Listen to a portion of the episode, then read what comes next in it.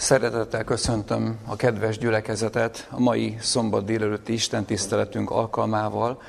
Ahogy a negyedéves tanulmányunkat forgattam, egy régóta ismert, talán közismert bibliavers jutott eszembe, és ennek nyomán szeretnék veletek egy kicsit együtt gondolkodni, és ennek a tanulságait föltárni. Példabeszédek könyve 18. fejezetének a 21. versét szeretném alapgondolatként elolvasni. Példabeszédek könyve 18. fejezetének a 21. verse, tehát így hangzik. Mind a halál, mind az élet a nyelv hatalmában van. És amiképpen kiki szeret azzal élni, úgy eszi annak gyümölcsét. Ez beszédről szól, a mi beszédünkről. Hogy mind a halál, mind az élet a nyelv hatalmában van, és amiképpen kiki szeret azzal élni, úgy eszi annak gyümölcsét. Hogy az életünknek elég nagy részét azzal töltjük, hogy beszélünk, beszélgetünk, minket ért eseményekről, fájdalmakról, örömökről, tervekről, bibliai kérdésekről, egymás életéről, mindenről. Vajon amikor beszélünk, felszoktuk azt mérni, hogy mekkora hatalom van abba, amit mondunk? Bele szoktunk ebbe gondolni, hogy mit mondunk el? Mi jön ki a szánkon? Akár úgy, hogy panaszkodunk, akár úgy, hogy történetet mondunk. Hogy mondjuk el? Mikor mondjuk el, kinek mondjuk el, mennyi ideig mondjuk. Annyira sok összetevője van annak, hogy mi hogyan és miként beszélünk, hogy ez az óra kevés lenne, hogy végig gondoljuk igazán. A beszédben a gondolkodás módunk, sőt az egész életünk megmutatkozik. És azt gondolom, hogy a beszéd alól vannak fiatalok közöttünk, nem tudom, voltatok-e már testnevelés alól felmentve?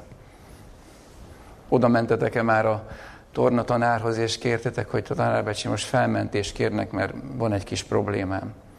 Na most a beszéd alól nincs felmentésünk. Hogy most, amit mondok, azt ne harjatok, ne vegyétek komolyan. Mégis a Biblia egy területen kimondja, hogy van, amikor nem kell komolyan venni, de azt a hallgatóknak mondja, emlékeztek, hogy melyik az a terület? Szélnek valók a kétségbe esett ember szavai. Tehát egy dolgot, egy beszédet szélre, szélnek kell ereszteni, nem kell ö, teljes mértékben odafigyelni rá, vagy mást kell meghallani abból, amit mond, nem azt, amit mond. Szélnek való a kétségbe esett, az elkeseredett ember szavai szélnek valók. De nincs felmentésünk mégsem a beszéd alól. A példabeszédek könyvénél maradva a 17. fejezetnél a 27.-28. verset is társítanám még ide. Itt egy nagyon finom humorral zárja ezt a gondolatot Salamon. Aki megtartóztatja beszédét, az tudós ember és aki higgadt lelkű, az értelmes férfiú. Még a bolond is, amikor hallgat, bölcsnek ítéltetik. Amikor ajkait bezárja, eszesnek. Tehát ameddig hallgatunk, addig bármit gondolhatnak rólunk. Ugye nagyon finom humora van ennek a példabeszédek könyvének. Tehát ha valaki okosnak, bölcsnek akar látszani, akkor csak hallgasson. Ha kinyitjuk a szánkat, akkor viszont az egész életünk meg fog jelenni általa. Tehát a beszédünk kifejezi, hogy mivel foglalkozunk szívesen. Az érzéseinket, tehát a jellemünknek két nagy összetevője van, a gondolataink és az érzéseink. És a beszédben mind a kettő megjelenik, hogy mit érzünk, és mit gondolunk. Sokszor nem a beszédünknek csak a tartalmát kell figyelembe venni, hanem a, a hangulatát, a jellegét, a stílusát. Sokszor tartalmilag jót mondunk, de olyan arckifejezéssel, olyan hangulatokkal, ahol azt veszi le a másik, hogy nem is értünk egyet azzal, amit most igazán mondtunk ki, mert mások az érzéseink. Nagyon sok árnyalatot lehetne itt is elemezve továbbvinni. Kiderül az, hogy mi vesz minket körül. Kiderül az, hogy mit fogadtunk be, mi az, ami érdekel bennünket, mi az, ami számunkra fontos, vagy nem fontos. Az, hogy, az, hogy, hogy a beszédben, beszédünk befolyásában viszont olyan nagy a felelősségünk, hogy, hogy ezeket közben nem szoktuk meggondolni, mert nem úgy szoktunk beszélni, hogy most a felelősségem tudatában elkezdek a másikkal, tehát itt nem mondjuk ki, és akkor folytatjuk, hogy most a panaszomat, hálámat, vagy mit fogok elmondani. Természetes, ahogy mi beszélünk. Hétköznapi. Mégis ismerjük azt, hogy évek múltán valaki azt mondja, hogy te azt mondtad nekem 10, 20, 30 évvel ezelőtt, hogy mi már rég elfelejtettük, ő nem. És olyat mond, amire elképedünk, hogy én mondtam ilyet. Meg se gondoltam. Vagy utána elkezdek magyarázkodni, hogy az ott miért volt, és hogy tehát bonyolódik a történet. Tehát ezért mondja azt a Szentírás, hogy azért a te beszédet kevés legyen. És szintén újra csak említeném, hogy mind a halál, mind az élet a nyelv hatalmában van. És amiképpen ki, ki szeret azzal élni. Hadd hangsúlyozom ezt a szót, hogy aki szeret azzal élni. Hogy szeretünk élni a beszéddel? Az, hogy élünk a beszéddel, ezt nem kell most már hangsúlyozni, de hogy hogyan szeretünk élni a beszéddel. Kiki úgy eszi annak gyümölcsét. Prédikátor könyvében szintén egy egy finom humorral fűszerezett gondolat van a hatodik fejezet 11. versében. Ez így hangzik, mert van sok beszéd, amely a hiába valóságot szaporítja. Emlékszünk, hogy prédikátor könyvében mi a refrén, mi a legtöbbet használt kifejezés, hogy minden hiába valóság. És a lélek gyötrelme. És azt mondja, hogy van sok beszéd, amely a hiába valóságot szaporítja. Akkor én most miről beszéljek? Hogy ne szaporítsam a hiába valóságot. Ugye különösebb meggondolás nélkül szoktunk mi beszélni, ugye minket ért eseményekről, örömeinkről, fájdalmainkról, érzéseinkről, indulatainkról, mások életéről. Tehát ez természetesen jön elő. Találkozunk, és nem lehet tudni, hogy miről fogunk beszélgetni. Nem tervezzük meg egy váratlan találkozásnál. De ami bennünk van, ami kikívánkozik, kijön. Felmértük azt, és felmérjük azt, hogy építünk, vagy ártunk. Szoktuk ezt felmérni. De amikor már valakit valami érzés feszít, csak hadd mondjam el valakinek, csak valaki hallgasson meg, és keresünk egy embert hozzá, de hogy azzal az emberrel utána mi történik, amikor elviszi a mi beszédünket? Tudjuk mi ezt? Felmérjük? Sokszor nem. Egy meglepő gondolatot hadd mondjak, nem kell hazudnunk ahhoz, hogy hazugok legyünk. És nem kell káromkodnunk ahhoz, hogy káromlás szóljunk. Ugye talán meglepő, amit mondok, de aztán az ember egy kicsit gondolkodik, belátja, hogy így van. Tehát nem kell hazudnunk ahhoz, tudatosan hazudnunk, hogy hazugokká váljunk, és nem kell káromkodnunk ahhoz, hogy káromlás szóljunk. Ha valakinek van egy kis biblia ismerete, akkor már is vissza pörög bennünk néhány olyan történet, például amikor Jézusnak azt mondták, hogy káromlás szólsz. Vagy profécia jut eszünkbe jelenések könyvéből, hogy megnyitja egy történelmi, sokak által csodált hatalom az ő száját Isten ellen való káromlásra, miközben az egész föld csodálva követi ezt a hatalmat. És közben nem hazudik. Vagy mégis? Vagy csak nem leleplezhető az, hogy van a beszéddel? Miképpen? Még az Istenről való beszédet is meg tudjuk fertőzni. Még az Isten beszédét is tönkre tudjuk tenni, a mi beszédünkkel. És ezen kezdtem el az utóbbi hónapokban is, is gondolkodni, hiszen egy olyan időszakba kerültünk bele, amit én sem éltem meg, hogy maradjunk otthon, de az otthon maradás azzal társult, hogy megjelentek az otthonról beszélők. És otthonról hallgatjuk a beszédet. Vajon mi kerül föl az internetre? És mindenki talál neki való kedves beszédet, beszélgetés, gondolatot, valaki balra, valaki jobbra, valaki föl, valaki, mindenki talál valami beszédet. Biblia ezt így mondja, hogy mi emberek viszkető fülűek vagyunk. Mire viszket a, a, a fülünk? Mit szeretnénk hallani? Van kínálat hozzá. Még Dante az Isteni Színjáték című művében lassan 800 éve is azt mondta, hogy, hogy mindenkinek saját eszmei vannak. Azokra büszke, azt prédikálják, és hallgatni kell az evangéliumnak. Prédikációk sokasága jelent meg. Én is láttam, nem lehet meghallgatni, nincs annyi időnk. Biztos, hogy erre volt szükség.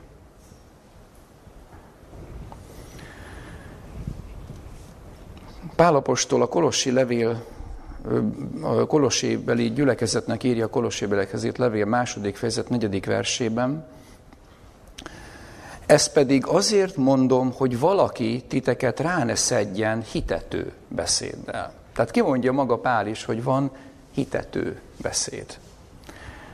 De akik magukat szeretik elhitetni, ezt maga a Biblia mondja, hogy el ne hitessétek magatokat. Keressük meg. Tehát magunkat is képesek vagyunk elhitetni. Mert olyan beszédeket gyűjtünk magunk köré, ami minket hitet el, mert azt akarjuk hallani. Amikor Jézus megkérdezték, ugye Máté 24. fejezetében olvashatjuk még ott a fejezet elején, hogy a te eljövetelednek mi lesz a jele? És a történelem végének. Mi abban az időben élünk, ez tagadhatatlan, akkor Jézus elsőként hívta föl a figyelmünket arra, meglássátok, hogy valaki el ne hitessen titeket. Tehát ezt már Pál is mondja 2000 évvel ezelőtt, és Jézus 2000 évvel ezelőtt elmondja, hogy a történelem vége 2000 év múltával, körülbelül 2000 év múltával rá ne valaki titeket hitető beszéddel. De beszéd van. És én is figyeltem az interneten is, hogy ami számomra elfogadhatatlan, az sokan dicsérik. Ami mások szájából igaznak elhangzik, az sokan kifogásolják. Tehát a hallgatók között is különbség van. Össze van zavarodva minden és mindenki. A beszéd is, meg a hallgatás is. Jogos, nagyon jogos tehát az a, az a régi mondás, amit Mózes 5. könyve 18. fejezetében találunk, a 21. versben. Mózes 5. könyve 18. fejezetében, a 21. verset idézem.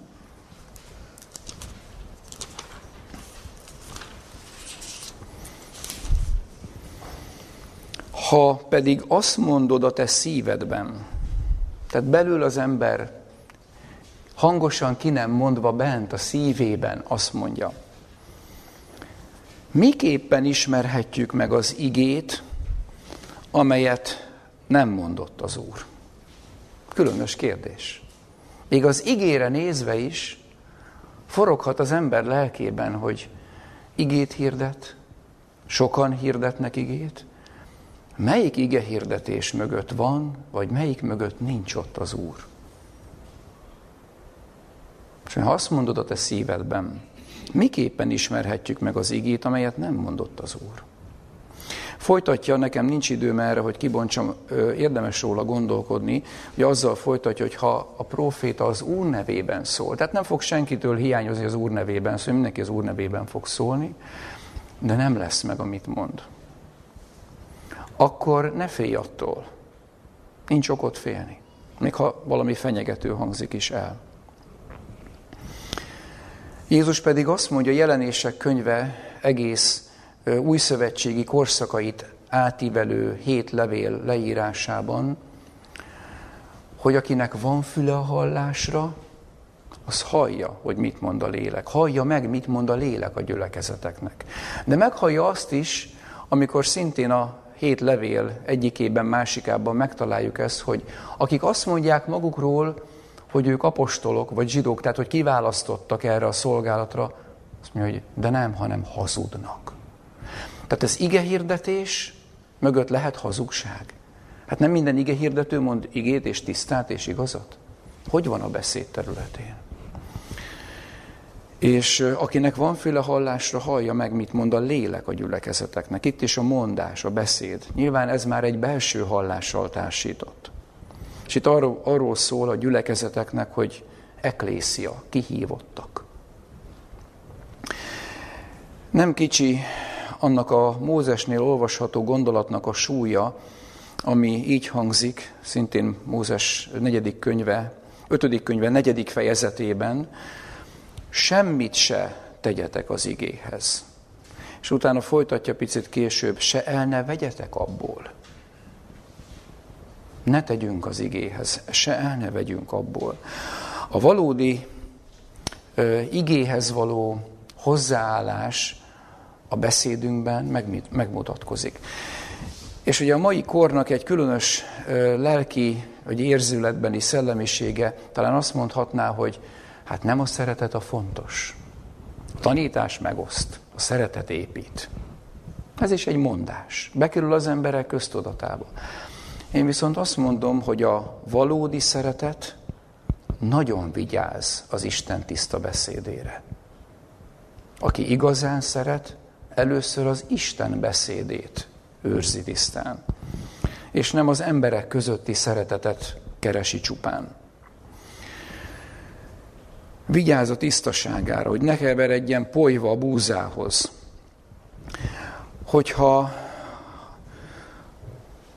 ö, egy olyan világban élünk, ahol tényleg az internet világában, ahol, ahol a vírus miatt otthon maradó világban megszaporodnak a beszédek, az igehirdetések, az igehirdetések, előadás és mindenféle beszéd.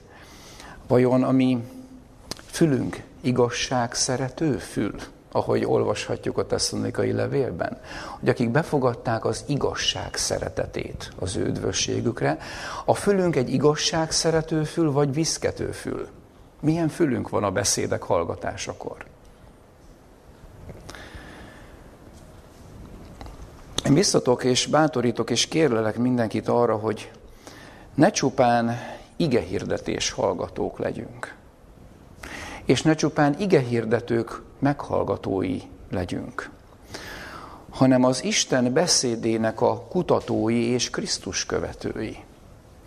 Mert egy olyan világban élünk és, és, és forgolódunk, ahol, ahol az emberi léleknek és az emberi léleknek a lustaságának egy különös helyzete van, hogy valahol keresi az Istent, de keresi azt is, hogy hogy lehet a leggyorsabban a legtöbbet megnyerni. Hát nyilván azoktól, akik már kiszívták az ige lényegét, és akik tudják tömöríteni a lényeget.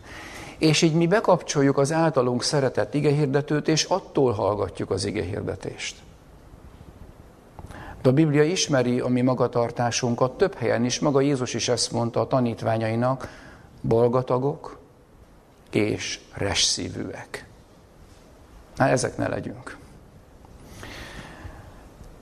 János 10. fejezetében mondja Jézus szintén a beszéddel kapcsolatban, hogy a juhok hallgatnak a jó pásztor szavára.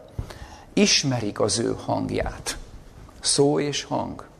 A juhok hallgatják, értik, ismerik, tudnak különbséget tenni, idegent nem követnek, mert ismerik a jó pásztor hangját, és tudnak különbséget tenni az idegen és a jó pásztor között. Én megdöbbennek akkor, amikor hallgatom, hogy valakik örömmel dicsérnek egy igehirdetésben valakit vagy valamit, és utána ugyanúgy dicsérik annak az ellenkezőjét is. És ezt nem értem. Hogy van ez? Nincs fülünk a hallásra. Nincs jó és rossz közötti különbségtétel. A Biblia tanítja pedig. Egyébként, amikor fellapozzuk és elolvassuk a jó pásztorról szóló példabeszédet, a harmadik, negyedik, ötödik verseket. A hatodik versnél megtaláljuk azt a gondolatot, hogy amikor Jézus erről beszél, hogy a juhok hallgatnak annak a szavára, ismerik az ő hangját, ő kivezeti őket, ők követik őt, nem értették, mi az, amiről szólt nekik. Ezt olvassuk. Nem értették. Mi értjük? Mi értjük? Mózes 5. könyvében a 16. fejezet 19. versénél találtuk még egy igét, éppen idejövet, ragadta meg a, a figyelmünket és az enyémet is. El ne fordítsd az ítéletet, személyt ne válogass. Ajándékot se végy, mert az ajándék megvakítja a bölcsek szemeit, és elfordítja az igazak beszédeit.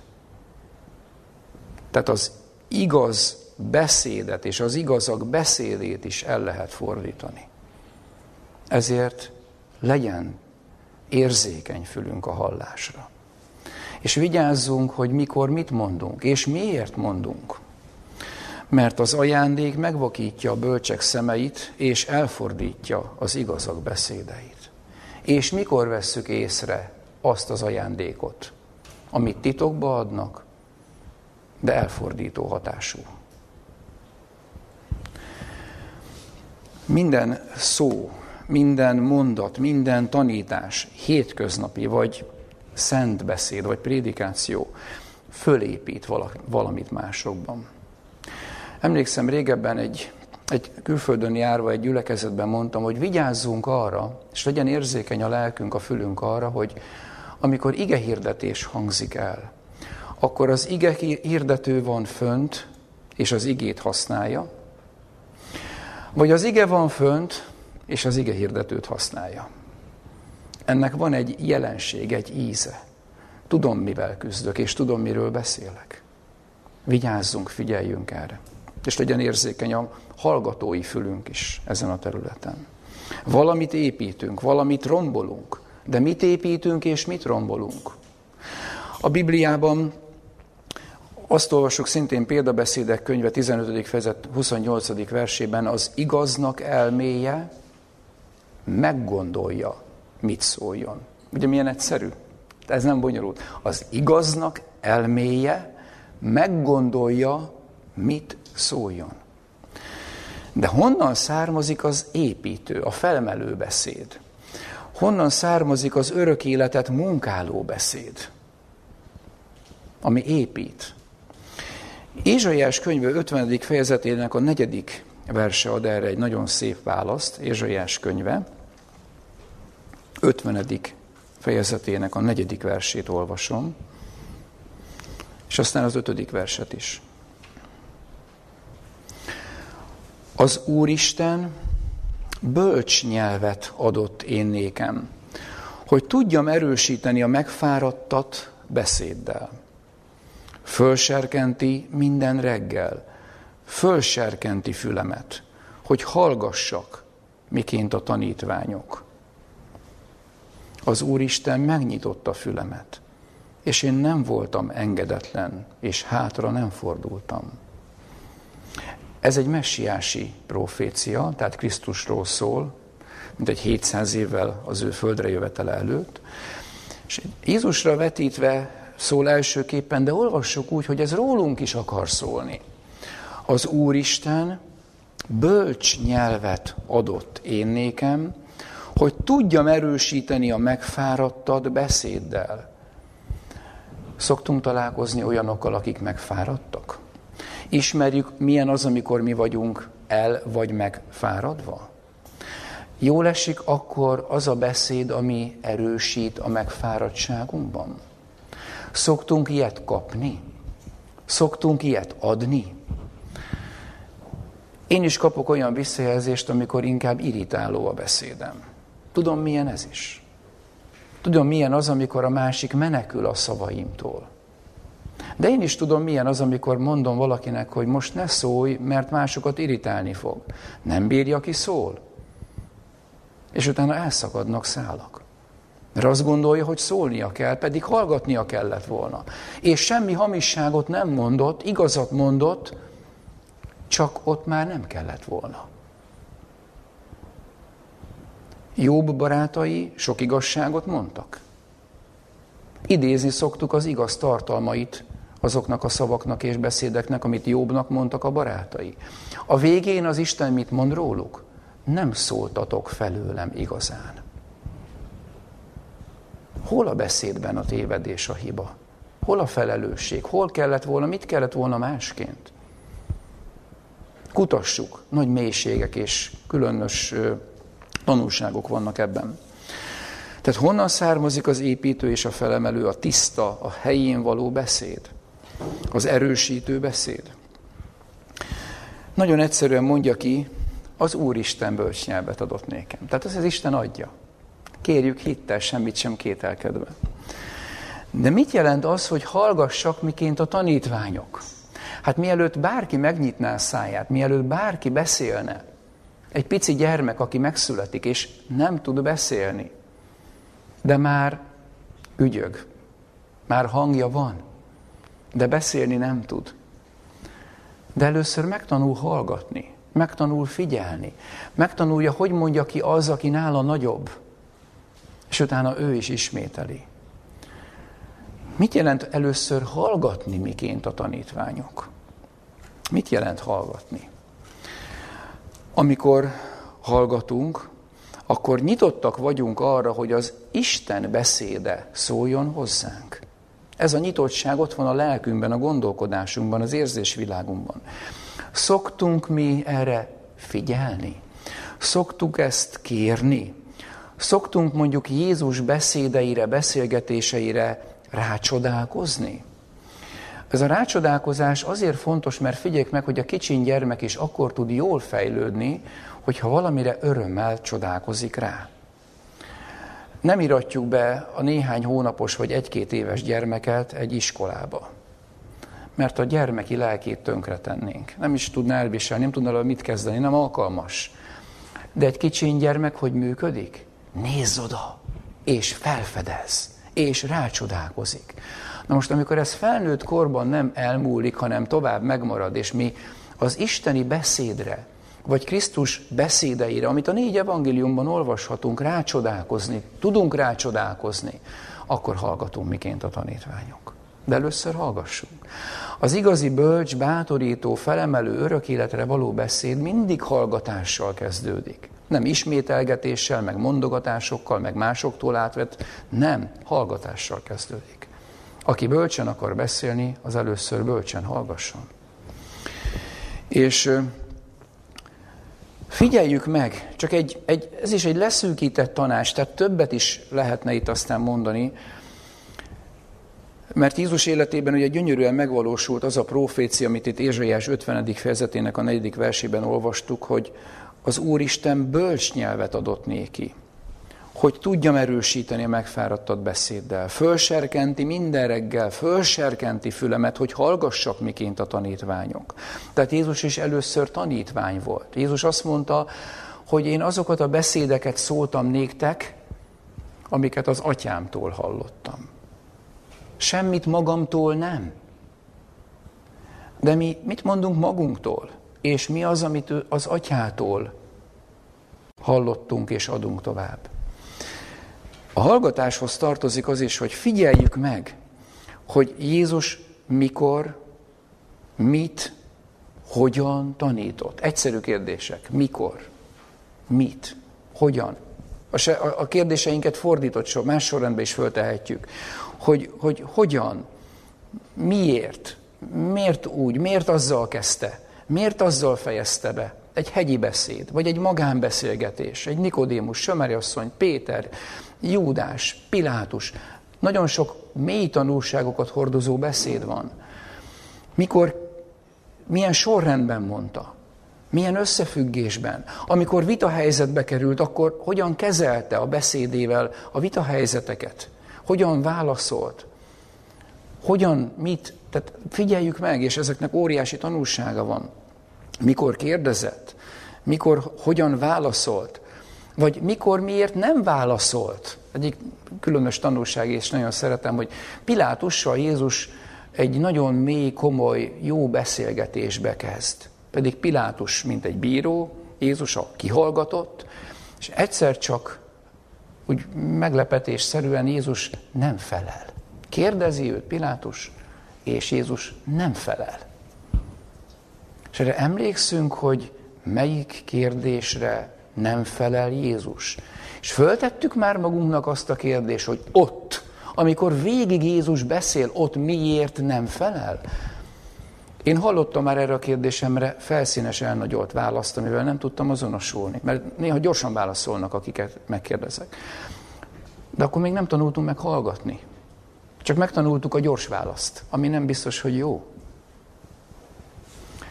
Figyeljük meg jól azt a beszélgetést, és nézzük meg utána, mivel folytatódik, mert utána Jézus újra megint beszél. Egy pontnál valamiért elhallgat. Most a tanulságot otthoni kutatásra kívánom, hogy nézzünk utána. Hogy nézzünk bele a Szentírásba. Lapozzuk fel, tanuljunk, hallgassunk minként a tanítványok. Senki ne elégedjen meg, mindig mondom, az ige hirdetés meghallgatásával. Mikor, hogyan volt Jézus tapintatos? Mikor volt nyíltabb? Mikor feddett? Hogyan feddett? Hogyan bátorított? Szóval annyi kérdést lehetne föltenni és megfigyelni, mert milyen az, amikor egy kisgyermek elmondja a történetet, elmond egy bibliaverset, és egy kisgyermek nem érti, hogy mi, min jár a kicsi szája. Elmondja, és mi gyönyörűen csodálkozunk, hogy jaj, de édesek voltak, hogy elmondták ezt a hosszú ige szakaszt. De nem értettek belőle még szinte semmit. Megtanulták a szöveget. De ha megkérdeznénk, hogy érted, amit beszélsz, mondd el, mit jelent? Elakadna. Amikor ezeket figyeljük, és tanulmányozzuk, és kérjük, kérjük, ahogy a római levél 8. fejezetben találkozunk azzal a gondolattal, hogy a lélek is segítségére van a mi erőtlenségünknek. Mert ha belegondolunk a beszéd felelősségébe és hatásába, akkor rájövünk, hogy nagyon erőtelenek vagyunk benne, és gyengék, és fogyatékosak, és bántók, és okoskodók. Ez is a Biblia vers, hogy okoskodásaikban hiába valók lettek. És akkor tanulunk meg igazán hallgatni, amikor kérjük a lélek segítségét, mert amit és ahogy kellene kérnünk, nem tudjuk. És ne felejtsük el, talán itt érdemes megjegyeznem, nem tudtam, hogy hova is illeszem be ezt a gondolatot, hogy a Biblia egyetlen egy beszédről azt mondja, hogy abban erő van. Igaz, sokaknak botránkozás, másoknak meg bolondság, de akik azt akarják, hogy megtartassanak már az örök életre, azoknak az Isten ereje. Melyik ez a beszéd? A keresztről való beszéd. De nem szentimentálisan, nem úgy, hogy megint a történeteket kívülről megtanulom, hanem akinek van füle a hallásra, hallja módon befogadott keresztről való beszéd. És az olyan módon föltárt, ahogy Pál írja a Galácia belekezét levélben, hogy úgy iratott le, mintha köztetek, előttetek, a ti részvételetekkel feszítetett volna meg a Krisztus. Ebben erő van a keresztről való beszédben. Ezt ne felejtsük el. De ezen is gondolkodjunk, hogy miként és hogyan.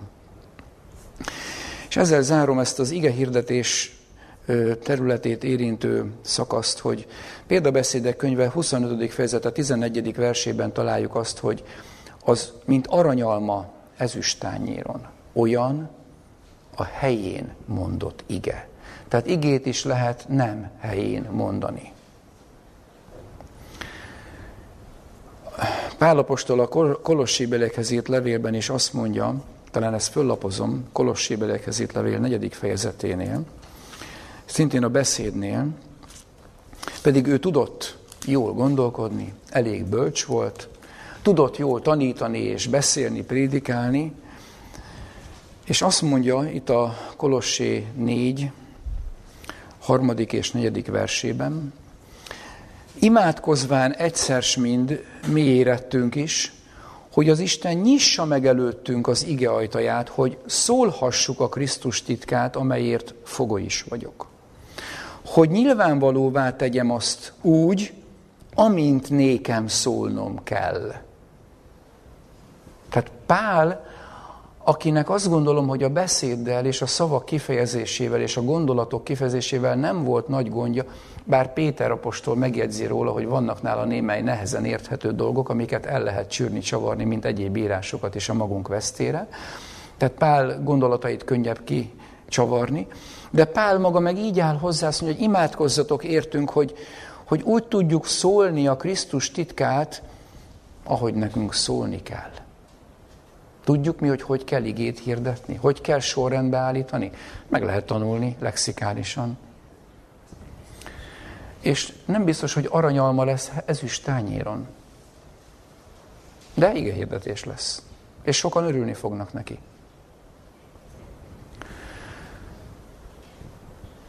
Szintén a példabeszédek könyve 12. fejezetében a 17. vers mondja, a bölcseknek nyelve orvosság. Egyszerű ez is. A bölcseknek nyelve, az igaz ember meggondolja, mit szóljon. A bölcseknek nyelve orvosság. És egy történetet hadd mondjak, amit a fiatalok is könnyen fognak érteni. Most a végére hagyom. Sámuel első könyvének a 25. fejezetében egy egyszerű hétköznapi eseményt olvashatunk el, és a beszéd szempontjából ez a történet nagyon ö, érdekes, mondhatni izgalmas, tanulságos. Tehát Sámuel első könyve 25. fejezetében található. Igyekszem nem végigolvasni, hanem pergően a történetet, bár sok olyan szép tanulság van erre, hogy majdnem érdemes lenne végigolvasni. A második verstől találjuk meg ezt a szakaszt. Ha van nálunk Biblia, akkor vegyük kézbe, és nyugodtan a szemünkkel kísérjük ezt a szakaszt, mert nem minden szót fogok elolvasni benne. Azt olvassuk, hogy, hogy Dávid, aki Saul által üldözött, de már fölkent király volt, de még Saul üldözte őt, mert Saul féltékeny volt Dávid leendő királyságára. Saul a meglévő király hát mindenfelé kergette őt, és Dávid üldözöttségében is Nábálnak a juhait, állatállományát, pásztorait óvta, oltalmazta. És egy ilyen helyzetben megéhezett ő és az ő 600 embere, és azt olvassuk, hogy Nábál, aki Máonban volt, de a jószág a Kármelben volt, egy nagyon gazdag, tehetős ember leírja, hogy 3000 juha, 1000 kecskéje volt neki, ugye ez volt a gazdagság mértéke. A feleségét Abigailnak hívták, aki eszes és szép termetű asszony volt. A férfiről azt mondja Nábáról a Biblia, hogy durva és rossz szerkölcsű, meghallotta Dávid a pusztában azt, hogy Nábál a juhait nyírja. És Dávid tíz ifjút megkért arra, hogy menjenek el hozzá Kármelbe, és a szájukba adott egy kis beszédet. És ez egy különös gondolat, azt mondja, hogy menjetek el, és mondjátok azt Nábálnak, köszöntsétek őt a nevemben, és így szóljatok, tehát a beszéd, Légy békességben az életben. Legyen békességben a te házad népe. Legyen békességben mindened, amit van. Most hallottam, hogy juhaidat nyíratod. A te pásztoraid pedig velünk voltak. Nem bántottuk őket. És semmiük sem hibázott az alatt az egész idő alatt, amíg Kármelben voltunk. Kérdezd meg szolgáidat, ők meg fogják mondani néked. Legyenek azért az ifjak kedvesek előtted, mert alkalmas időben jöttünk. Adj kérlek abból, ami a kezed közt van, szolgáidnak és a te fiadnak, Dávidnak. Figyeljük meg a beszédnek a jellegeit, szavait, alázatát. Tehát Dávid leendő király mégis azzal zárja gondolatait, hogy a te szolgádnak, Dávidnak. Így fejezi be. Nem azt mondja, hogy a leendő királynak, ha jót akarsz, majd tehát nincs benne ez a én leszek a király, és úgyis majd változik a helyzet éreztetés ebben. Hanem egyszerű, alázatos kérést mond. Mert megéheztek. És a köszöntés részleteit is lehetne szépen elemezni. Talán a tapintatról azt mondja, hogy abból adj, ami a kezed közt van. Tehát nem kell külön most nagy manővereket tenned hozzá, hogy kisegíts minket, ami neked a legegyszerűbb, abból kérünk, ami a kezed közt van. És azt mondja még, mintha azt mondta volna, hogy úgy megszolgáltunk érte. Hogyha nehéz lenne neked, mert nem tudod, és megijedsz ettől a kéréstől, őriztük az állatállományodat, kérdezd meg a szolgáidat. Tehát ellenőrizhetővé teszi a kérés hátterét is, hogy, hogy mi, mi viszont megéheztünk, szükségünk van. Elmentek azért a Dávid szolgái, így szóltak Nábának, a Dávid nevében, Nábál pedig hogy felel? Kicsoda Dávid, és kicsoda Isainak a fia. Úgy fel is tűnhet, hogy mondta ezt neki valaki, hogy Isai fia? Nem mondta senki, de tudta. Tehát itt már a beszéd elárulja, hogy többet tud, mint amennyit mondtak neki, de mégis le akarja tagadni, hogy azt mondja, hogy mai napság sok olyan szolga van, akik elszöknek uraiktól. A gúny. Az elhatárolódást nem akarok. Vegyem azért kenyeremet és vizemet, és azért levágott marhámat, amelyet nyíróimnak levágattam, jaj, de kegyes. Nyíróimnak levágattam. Kérdezzük meg a nyíróit. Akkor menjünk oda a nyíróihoz, kérdezzük meg, hogy Nábát milyennek ismeritek, ti nyírjátok az állatállományot. Majd később kiderül, hogy az olyan kegyetlen ember, hogy senki se szólhat neki. Ezt vonták a szolgák mindjárt később pár verssel. De azért Nábál úgy adja elő, hogy hát ő a saját szolgáit nagyon megbecsüli. Hát nekik vágatja le. De azt mondja, hogy ilyen szökött szolgákat nem fogok kiszolgálni. Beszéd. Akkor megfordultak a Dávid szolgái az ő útjukra, visszatértek, és amikor megérkeztek, értesítették őt, Dávidot, minden beszédek felől. És Dávid azt mondja az embereinek, kösse föl mindenki kardját. Ugye most innen indul az, amikor a, fiú, a fiúk leülnek a tévé elé, hogy innen jön az izgalmas rész, kösse föl mindenki kardját. Na innen jön a baj. Innen jön a baj. Ismerjük jól példabeszédek könyvének a 15. fejezetének az első versét, majd ez fordítva lesz itt érvényes, hogy az engedelmes felelet elfordítja a harag felgerjedését. De a megbántó beszéd támaszt haragot. Most ez most fordítva van itt ebben a történetben, mert itt a megbántó beszéd hamar haragot támaszt abban, aki alázatosan kér. Nem különös, hogy egy beszédére vigyázó, az üzenetét ö, jól átadni kívánó Dávid, amikor megbántó beszéddel találkozik. Megismerjük a hétköznap, vigyázz, most ne szólj neki, most éhes.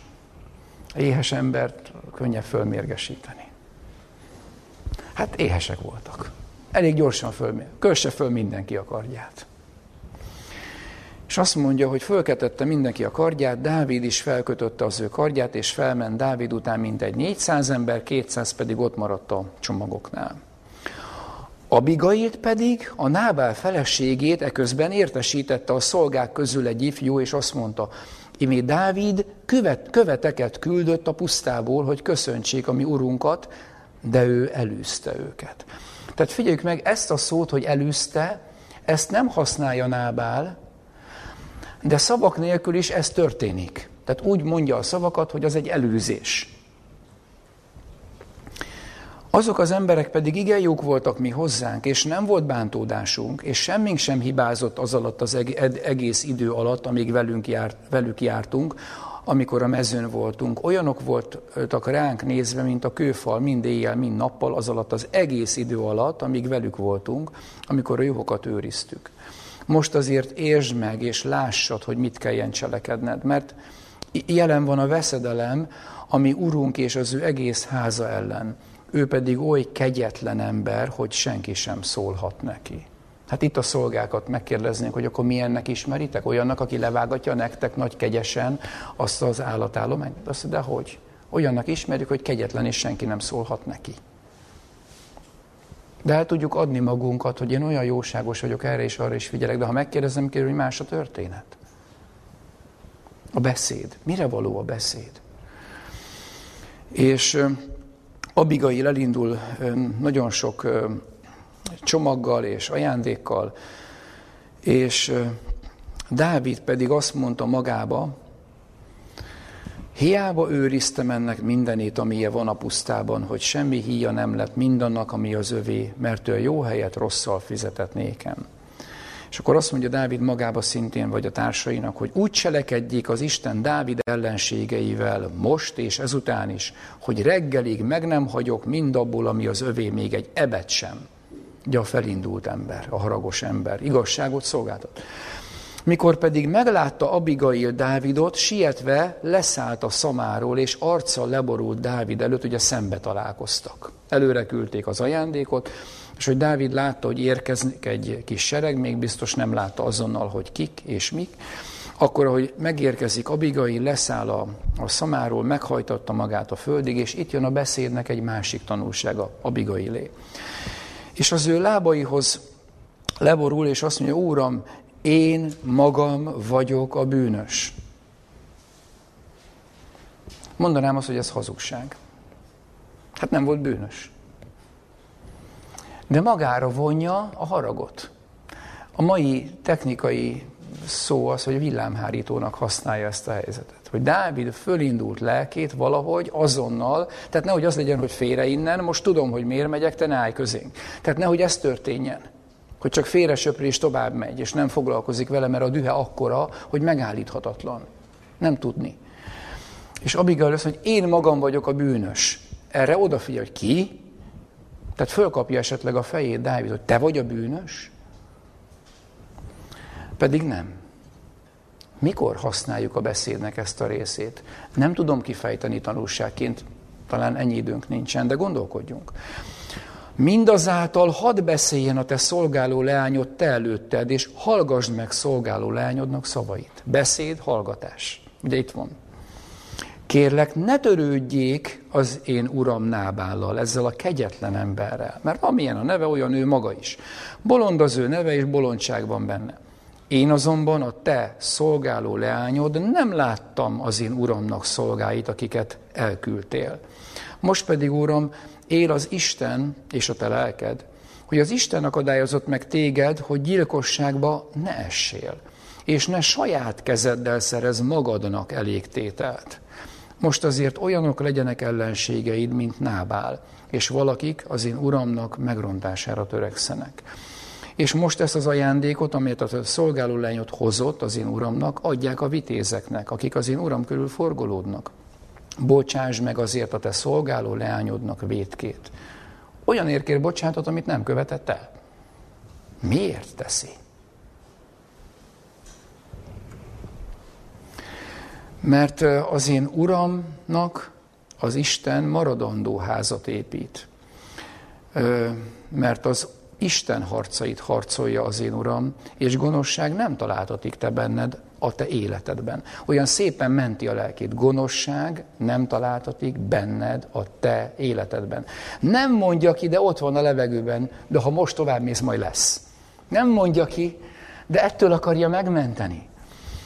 És amikor az Isten megadja a jót az én Uramnak, mind az szerint, amint megmondott felőled, és téged fejedelmű rendel Izrael fölé, akkor, ó Uram, nem lesz néked bántásodra, és szívednek fájdalmára, hogy ok nélkül vértontottál, és hogy az én uram saját maga szerzett magának elég tételt. Különös, hogy kétszer mondja már ezt, hogy vigyázz, ne légy olyan ember, aki magának szerez magának elégtételt. Ugye ez egy nagyon hétköznapi történet, hogy amikor igazságtalanság történik velünk, hát mire vagyunk késztetve? Pont erre hogy magunknak szerezzünk magunknak elégtételt. Majd én megmutatom, megmondom, kiosztom, lerendezem, majd bátor leszek. A bátorság nem ez. Van szükség bátorságra, jelenések könyve végén, akik kinmaradnak az örök életből, az első jellemzésük a gyávaság. Tehát bátorságra szükség van, de az nem ez. Ez önkezünkkel magunkkal szerzünk elégtételt. Az, ez, ez egy emberi bosszú. Ez nem a bátorság. Össze ne keverjük. És azt mondja ezután, mikor azért jót tesz az Úr az én urammal, már hogy az Isten az én urammal, emlékezzél meg szolgáló leányodról. És mondta Dávid Abigailnak, meghallgatja beszédet, áldott legyen az Úr, Izraelnek Istene, aki téged ma előmbe küldött. Tehát a beszéd megfordítja a gondolkodását és a lelkét. De ezt a beszédet érdemes újra elemezni. Tehát kiderül, hogy az engedelmes felelet lecsendesítette a harag felgerjedéseit. Pedig az előtte lévő beszéd támasztott haragot. És azt mondja ezután még Dávid, és áldott legyen a te tanácsod, és áldott légy te magad is, hogy a mai napon megakadályoztál engem, hogy gyilkosságban ne essem, és ne saját kezemmel szerezzek magamnak elégtételt. Ugye figyeljük meg a beszédnél azt, amikor a másik visszajelzi a megértett gondolatot. Megértettem, amit mondtál, hogy ne saját kezemmel szerezzek magamnak elégtételt. Ezt nekem is tanulni kell, hogy milyen az, amikor a másik mond valamit, és úgy értetted, hogy inkább visszakérdezek. Talán jól esik a másiknak. Jó, köszönöm, rendben van, értettem, és közben elfelejtek mindent. Csak mert nekem hallgatni, mert rohanunk.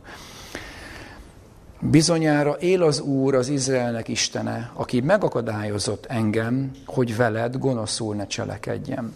Mert ha te nem siettél, és nem jöttél volna előmbe, úgy Nábának nem maradt volna meg reggelre csak egyetlen eve sem. És átvette Dávid az ő kezéből, amit hozott neki, és mondta néki, eredj el békességben a te házadhoz. Lásd, hallgattam szabadra, és megbecsültem személyedet. Tehát itt a hallgatás, hallgattam szabadra. De milyen különös ez a beszéd, ami lecsendesítette a harag felgerjedését. Jakab levelében zárásképpen csak tanulságul, összefoglalásként mondanám. Jakab levelében azt találjuk, hogy ha valaki beszédben nem vétkezik, az tökéletes ember. A beszédünkben mindenki jön. Vagy valamilyen módon hangulatilag, vala előbb vagy utóbb. Aki beszédben nem vétkezik, az tökéletes ember. Ez képes az egész testét is megzabolázni. Nem ő, mert a beszédünket magunk egyedül nem tudjuk megzabolázni. De aki már a beszédéhez megkapta az Istentől a bölcs beszédet, és az ő beszédének a megzabolázását, az, az egész testét is képes. És jelenések könyve 14. fejezeténél az 5. vers az utolsó üzenet hirdetőknél, a hármas angyal üzenet hirdetőinél is azt olvassuk, szájukban nem találtatott álnokság, mert az Istennek királyi szék előtt fedhetetlenek.